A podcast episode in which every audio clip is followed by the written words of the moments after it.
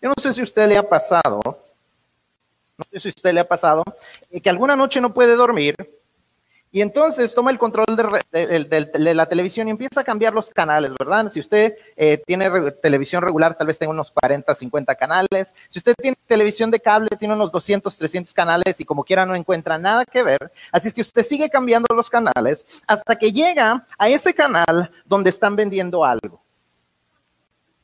Y yo no sé qué es lo que le ponen a esos programas no sé qué tiene que ver la producción de estos programas, pero cómo atraen nuestra atención. Y nos damos cuenta que había algo que necesitábamos, que no sabíamos que, no sabíamos que lo necesitábamos y no sabíamos que existía. Pero decimos, ay, eso lo necesito. Y hay gente que ha gastado fortunas en, eso. Déjenme mostrarle algunas imágenes de algunos, eh, de aquellas cosas que, verdaderamente yo no me puedo imaginar que alguien dijera, ay, yo necesito eso. Pero aparentemente la gente los necesita porque se han vendido miles y miles de ellos. Número uno, existe el Flowbee. El Flowbee es una cortadora de pelo conectada a una aspiradora, a la manguera de su aspiradora. Y entonces usted se pasa el flow así, y entonces aspira, eh, corta el pelo mientras está aspirándolo, entonces no, lo deja todo limpio y se lo deja lo mismo alto, ¿no? O sea, ¿qué podría pasar malo en eso? ¿Qué podría fallarnos ahí? El segundo es el wax vac. El wax vac es un pequeño aparato, una pequeña aspiradora eh, para sacar la cerilla de sus oídos. Un pequeño aparato eléctrico eh, extremadamente cerca de uno de nuestros órganos más sensibles, ¿qué podría fallar ahí? ¿Qué sería lo peor que podría pasar? Siguiente, este es a lo, mejor está un poquito oscuro, pero se llaman los zoomies. Zoomies son, son como unos este, binoculares. Alguien aquí se me hace que ya los vio ese comercial. Son como unos binoculares, pero se ponen como lentes para que usted no ocupe sus manitas agarrando los binoculares. Entonces usted se los pone como lentes y entonces puede ver a lo lejos, ¿verdad? Y por último, eh, existe este que es el que más risa me dio. Este se llama el cardio jump. Es una, una cuerda virtual para saltar. Es una cuerda virtual. ¿A qué me refiero? Tiene las dos cositas, los dos eh, handles para brincar y ahí le cuenta las rotaciones y todo, pero no hay cuerda. Usted está agarrando los dos tubitos y está así. Pero no hay cuerda. Para las personas que no son muy diestras, así como yo, yo creo que sí sirve. Pero ese es el cardio jump. Y como estos, hay cientos y, e, igual cientos de charlatanes que tratan de decirnos que van a mejorar nuestra vida haciendo o vendiendo algo, algún producto. Cuando compramos el producto, nuestras vidas se mejorarán. Pero me temo que los únicos que mejoraron su vida son aquellos que lo vendieron, ¿verdad? Por los miles de dólares que han podido ganar con esto. No sé usted, pero a mí no me agrada que un charlatán se aproveche de mí. Continuamos hablando acerca de nuestra serie titulada ¿Y tú qué crees? Y hemos llegado a la segunda persona de la Trinidad. La semana pasada empezamos hablando acerca de la Trinidad y hablamos acerca de Dios Padre. Hablábamos del concepto de la Trinidad, de que es un solo Dios, pero se manifiesta en tres personas distintas. Entonces, hoy vamos a ver la segunda persona, que es Jesús. La semana pasada hablábamos cómo el Padre eh, nos muestra que Él es un Dios de creación, de revelación, de transformación y de relación. Y hoy vamos a estar viendo un poco más acerca de, quién es Jesús. ¿Qué, ¿Qué, es lo que sabemos o qué es lo que creemos saber de Jesús? ¿Y qué es lo que se dice eh, afuera acerca de Él? Pero ¿qué es lo que nos dice la Biblia? Que como hemos dicho las últimas semanas debe ser el estándar de lo que creemos y debemos de ver si hay algo que necesitamos cambiar. Muy pocas personas niegan la existencia de Jesús. Aún los historiadores eh, seculares creen en los escritos de los historiadores antiguos de que Jesús fue un, eh, un ser eh, un personaje histórico.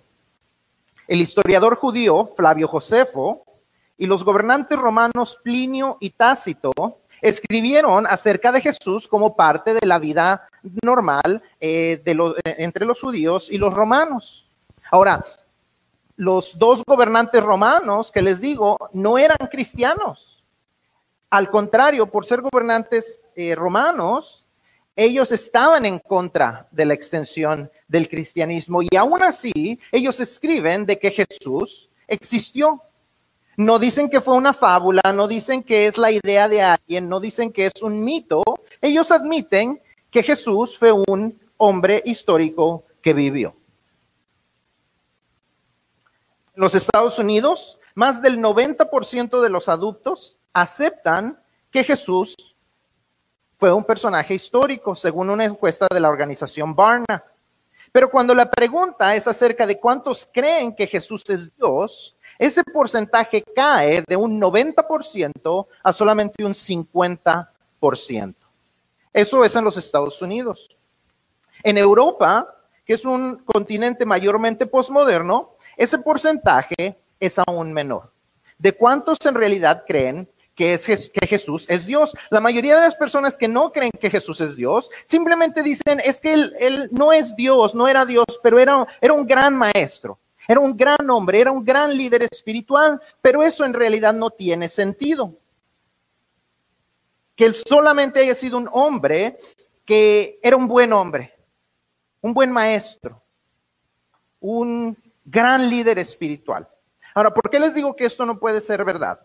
Imagínese usted que cualquiera de nosotros se levanta aquí en medio de nosotros y dice, yo soy Dios, yo tengo el poder de sanar, yo tengo el poder de resucitar muertos.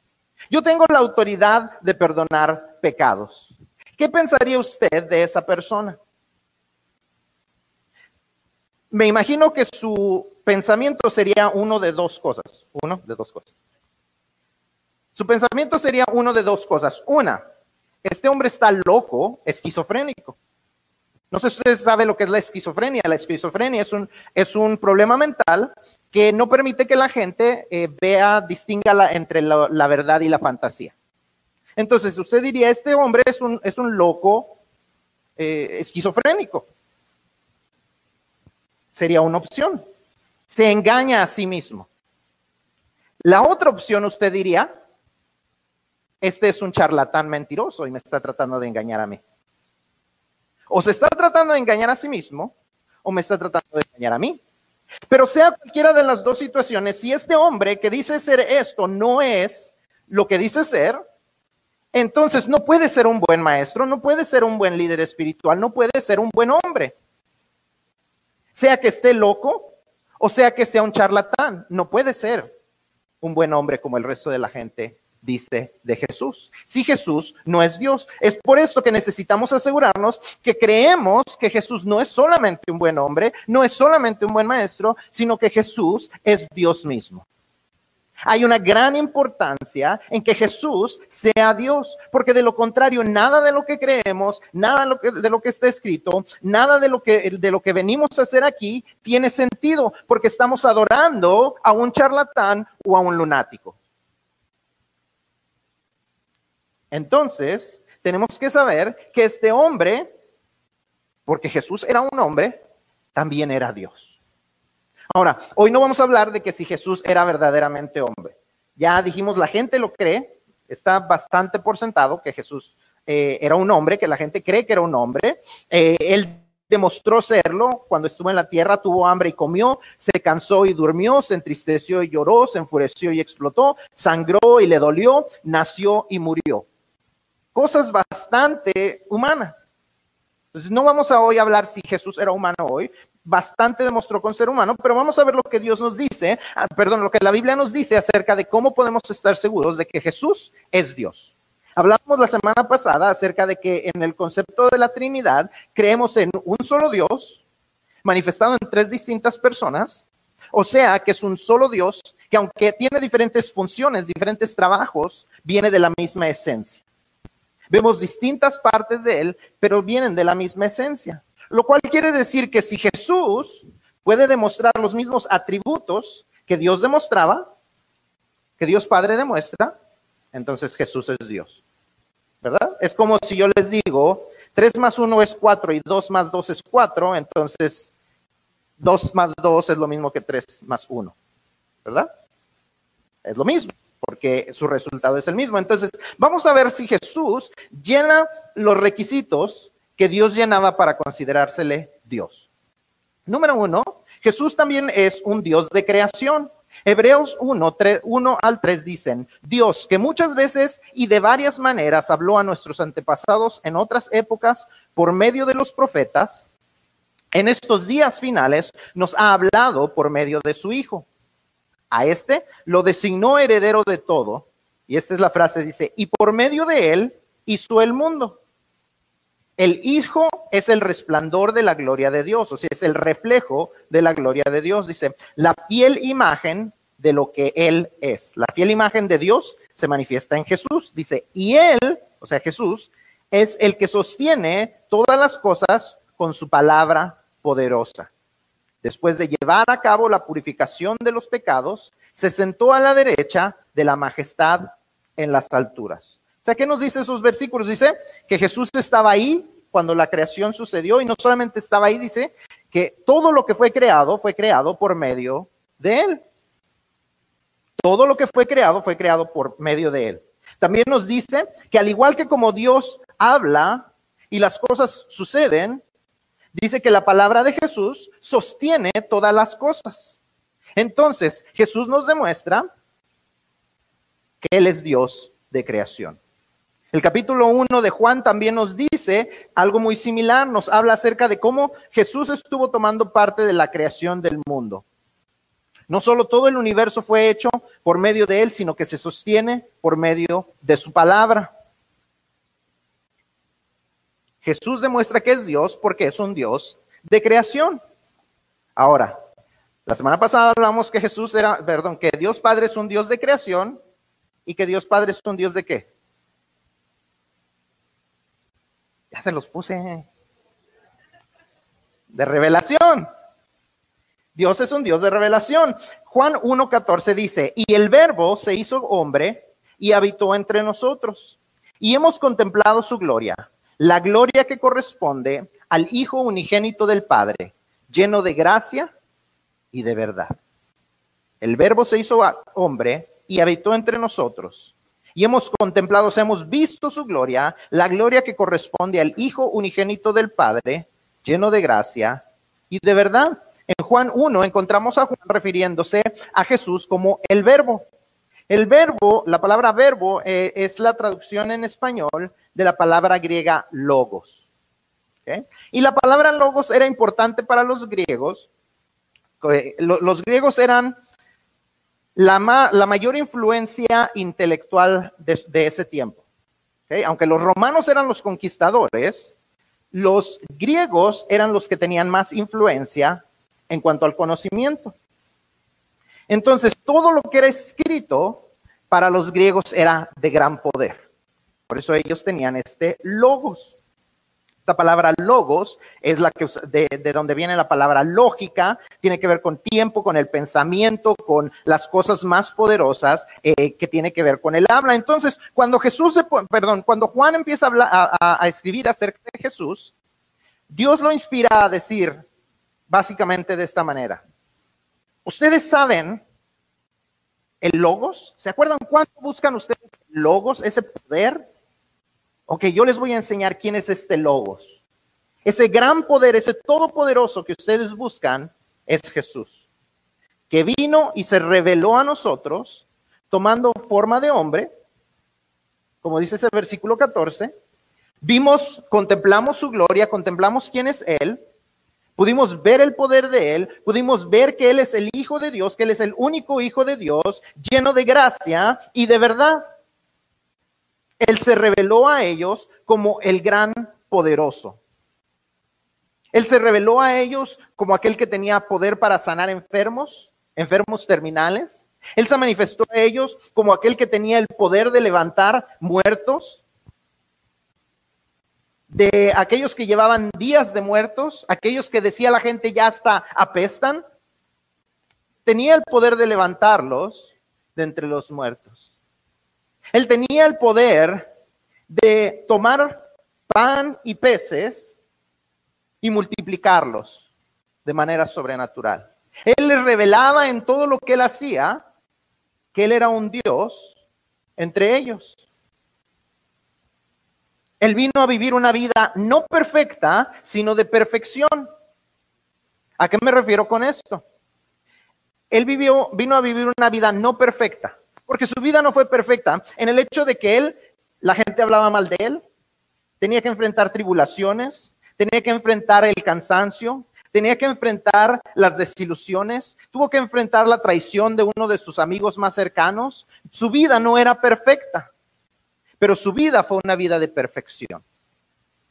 Porque él, dice, dice Hebreos 4:14, que él entiende nuestras necesidades o nuestras dificultades, dice, porque enfrentó las mismas tentaciones que nosotros. Hebreos 4:14 nos enseña que él enfrentó las mismas dificultades que nosotros. O sea, su vida no fue perfecta, al igual que nuestras vidas no son perfectas. Pero su vida fue de perfección, porque Hebreos 4:14 continúa diciendo que él enfrentó todas las cosas difíciles, las mismas tentaciones, pero sin pecado. Su vida no fue perfecta, pero fue una vida de perfección. O sea, que él fue perfecto en todo lo que él hizo. Todo lo que él hizo, él nunca cometió un error, él nunca tomó una mala decisión, él nunca pecó.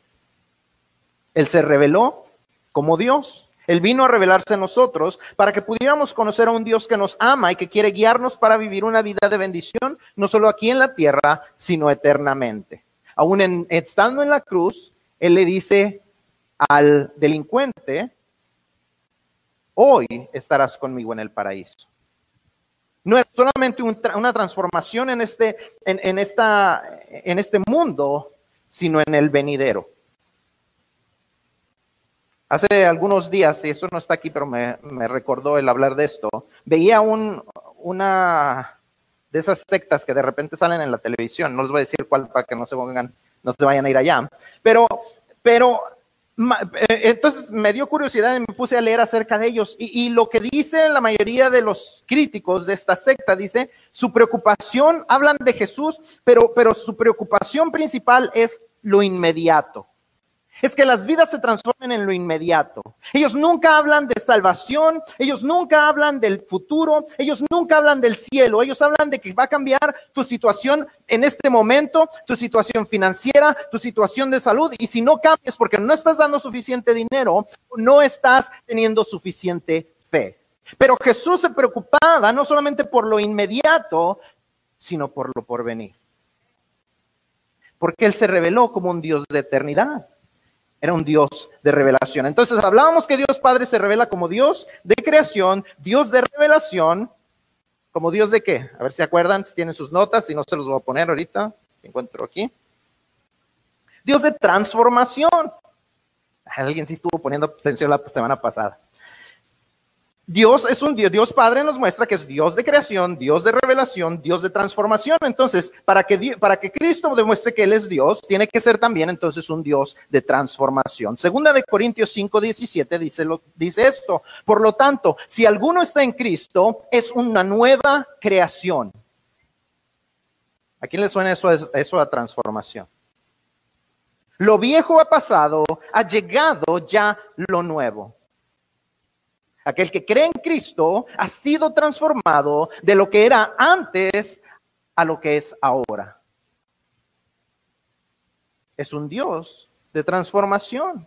Pablo, el escritor de Segunda de los Corintios, sabía de lo que él estaba hablando. Pablo había sido un perseguidor de los cristianos. Él como judío, él había dicho, estos cristianos están tratando de infiltrar nuestra fe, están tratando de destruir nuestras creencias, los vamos a destruir a ellos primero. Él comenzó a perseguirlos, él pidió permiso para poder atacarlos, él pidió permiso para poder encarcelarlos. Y, les, y, cuando esto sucedió en uno de sus, de sus, de sus eh, giras para ir a buscarlos, se tiene un encuentro personal con Cristo Jesús, que le dice, Pablo, ¿por qué me persigues?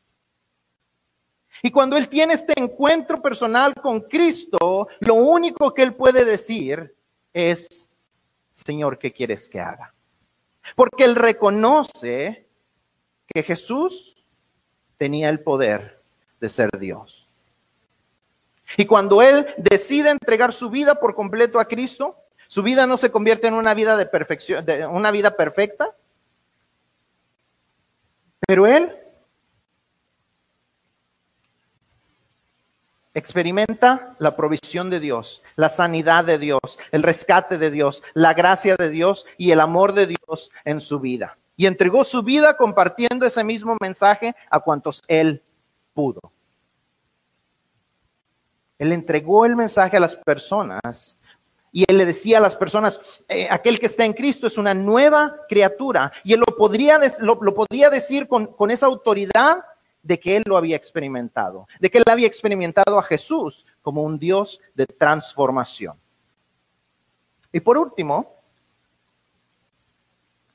esa transformación él la tuvo y estuvo grandemente ligada al último atributo de Jesús que lo iguala a Dios Padre. Dijimos que Dios Padre es Dios de creación, de transformación perdón, de revelación, de transformación y de relación. Entonces, para que Dios muestre que Él es Dios, igual que Dios Padre, perdón, para que Jesús demuestre que Dios es igual que Dios Padre, tiene que ser un Dios de relación. Juan 14, 6 dice, yo soy el camino, la verdad y la vida, le contestó Jesús. Nadie llega al Padre sino por mí. Jesús es Dios. Lo ha demostrado y lo sigue demostrando. Él sigue transformando vidas, sanando personas, restaurando hogares, cambiando futuros y salvando almas.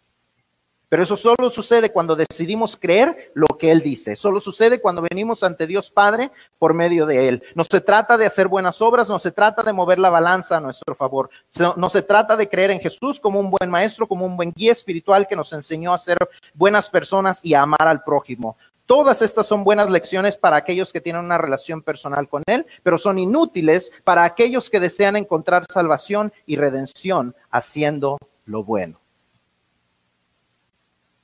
Nadie nos podemos ganar la salvación por nosotros mismos. No podemos poner la balanza a nuestro favor.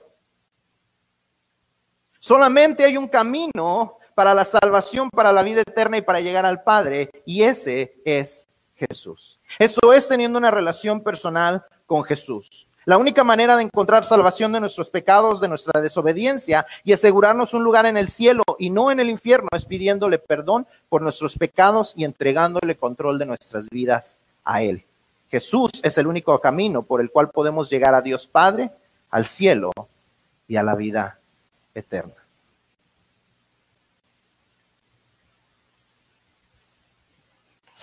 Es por eso que es tan necesario que creamos correctamente en quién es Jesús. Jesús no es meramente un hombre bueno que vino de parte de Dios, es Dios mismo.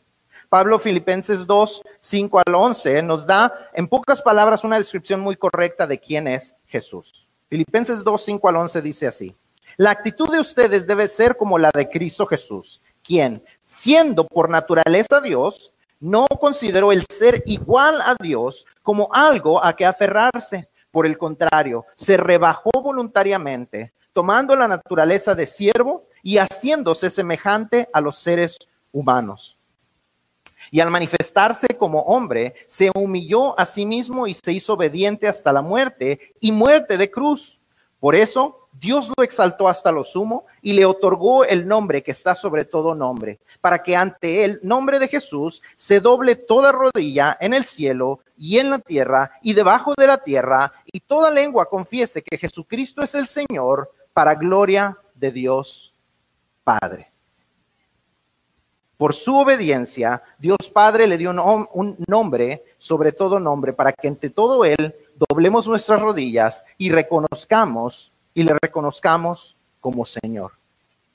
Llegará el día en que toda persona se inclinará ante Él y confesará que Jesús es el Señor.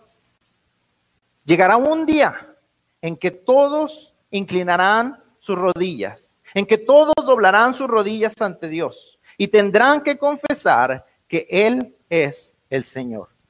Los que hemos decidido hacerlo desde ahora, lo, lo hacemos sabiendo que tenemos un lugar especial junto con Él en la eternidad.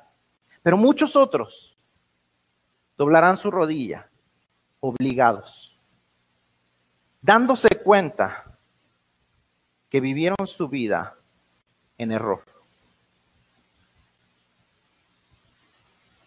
Que creyeron que eso del cielo era una mentira. Que aquí en esta vida se acaba todo. O que creyeron que había un cielo y un Dios, pero creyeron que se lo podían ganar por sí mismos, por sus buenas obras, por su ayuda al prójimo, por no hacer nada malo. Y demasiado tarde reconocerán que la única manera de llegar ante el Padre es por medio de Jesús.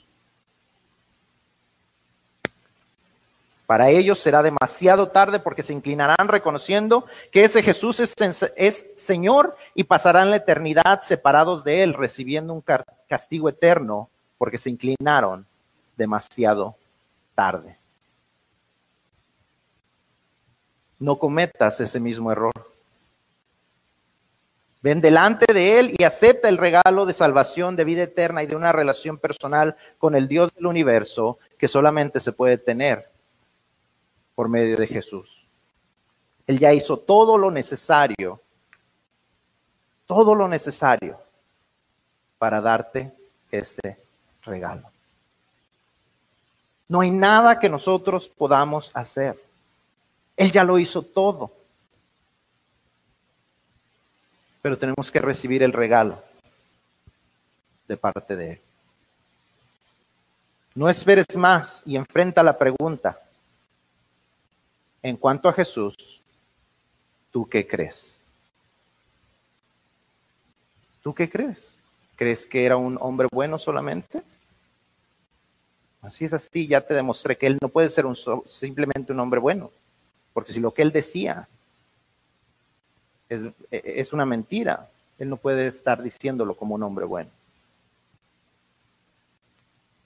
Pero si tú crees que él es Dios, y si tú crees lo que su palabra dice, de que solamente por medio de Él podemos llegar al Padre, al cielo, a la eternidad con Él, entonces tienes que tomar la decisión de recibirlo en, en, tu corazón como tu Señor y Salvador.